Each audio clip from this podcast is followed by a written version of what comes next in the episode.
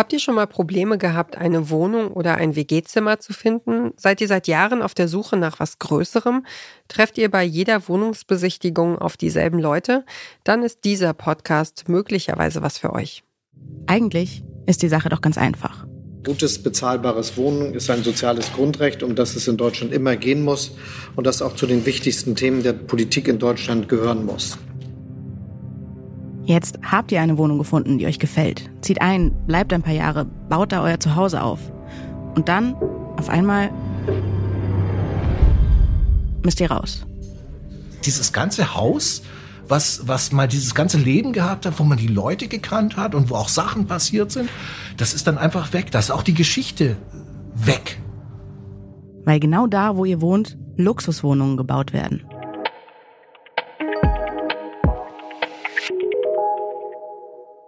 Genau so ist das in Berlin passiert, genauer gesagt an der Ecke Wieland-Pestalozzi-Straße und dort beginnt auch der Podcast Teurer Wohnen. Den empfehlen wir euch heute in eigener Sache hier im Podcast Podcast von Detektor FM.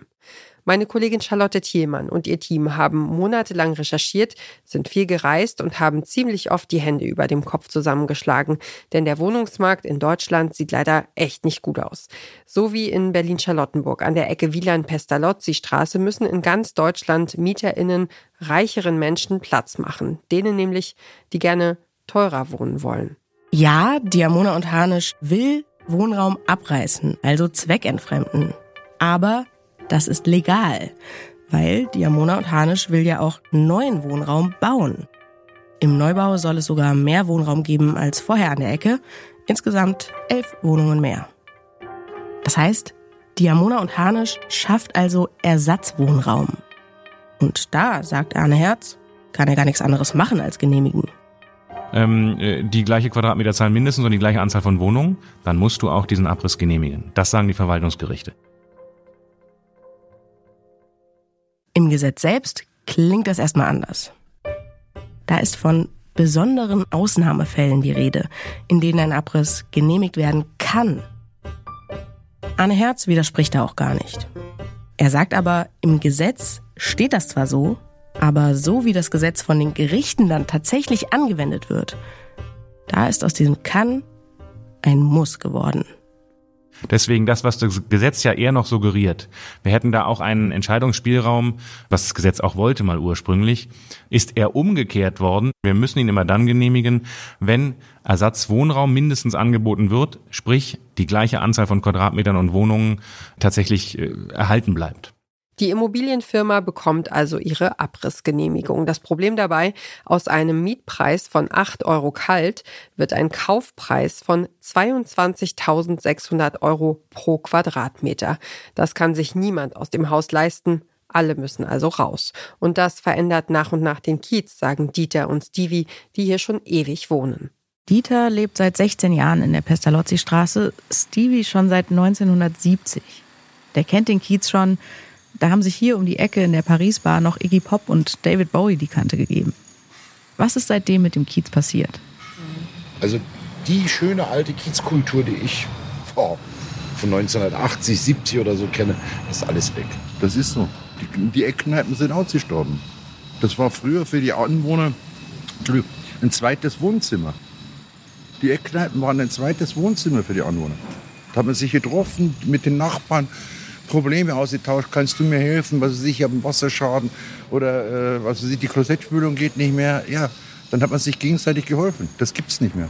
Habt ihr das Gefühl, der Kiez hier irgendwie verändert sich so stark, dass ja. ihr euch fast ja. so ein bisschen fremd in diesem Kiez nee, fühlt? In fremd kommen wir uns nicht Kiez? vor. Nee, fremd komme ich mir naja, nicht doch, vor. Ein bisschen ausgegrenzt. Kommt. Ausgegrenzt? Ausgegrenzt, ja. weil einfach die, die, die, der Durchschnitt ist so weit hochgegangen, finanziell als, also auch mietmäßig und so, ja, dass du hier eigentlich nur überleben kannst, wenn du einen alten Mietvertrag von über 20 Jahren hast. Ja. Ansonsten könntest du hier keine Wohnung mehr erlauben.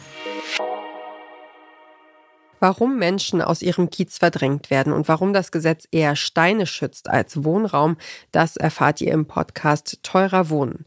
Die sieben Folgen wurden von uns, von Detektor FM, in Zusammenarbeit mit Radio 1 vom RBB produziert. Vor kurzem hat Teurer Wohnen den Grimme Online Award gewonnen. Zur Begründung heißt es, Immer tiefer tauchen die Journalistinnen in das Thema ein, ohne die Hörerinnen auf ihrer Reise durch Berlin und Brandenburg zu verlieren. Dabei schlüsseln sie Zusammenhänge auf, die komplizierter sind als erwartet und sich nicht mal eben nebenbei hören lassen. Teurer Wohnen liefert ein spannendes Stück vordergründig lokalen Wirtschaftsjournalismus zu einem Thema, das tatsächlich ein überregionales, gesamtgesellschaftliches und hochpolitisches ist. Für den Podcast wurde eine herausragende Rechercheleistung erbracht, die Antworten auf eine der relevanten sozialen Fragen der Gegenwart sucht. Das gelungene Konzept wurde hier konsequent umgesetzt und bleibt auch durch die Musik von Hauschka besonders in Erinnerung. Hauschka alias Volker Bertelmann hat übrigens dieses Jahr einen Oscar gewonnen für seine Arbeit. Teurer Wohnen ist unser erster Storytelling-Podcast und unser bisher aufwendigstes Podcast-Projekt. Nominiert für den Deutschen Radiopreis 2023 in der Kategorie Beste Reportage. Wir freuen uns sehr, wenn ihr reinhört und übrigens kleiner Insider-Tipp, es lohnt sich wirklich bis ganz zum Schluss zu hören. Den Podcast findet ihr bei Detektor FM, in der ARD Audiothek und überall da, wo ihr auch sonst Podcasts hört. Und wer diesen Podcast hört, beschäftigt sich aus pragmatischen Gründen mit Upcycling, DIY und Minimalismus und pimpt den Schuhkarton, der das aktuelle Zuhause ist. Das war der Podcast-Podcast von Detektor FM für heute.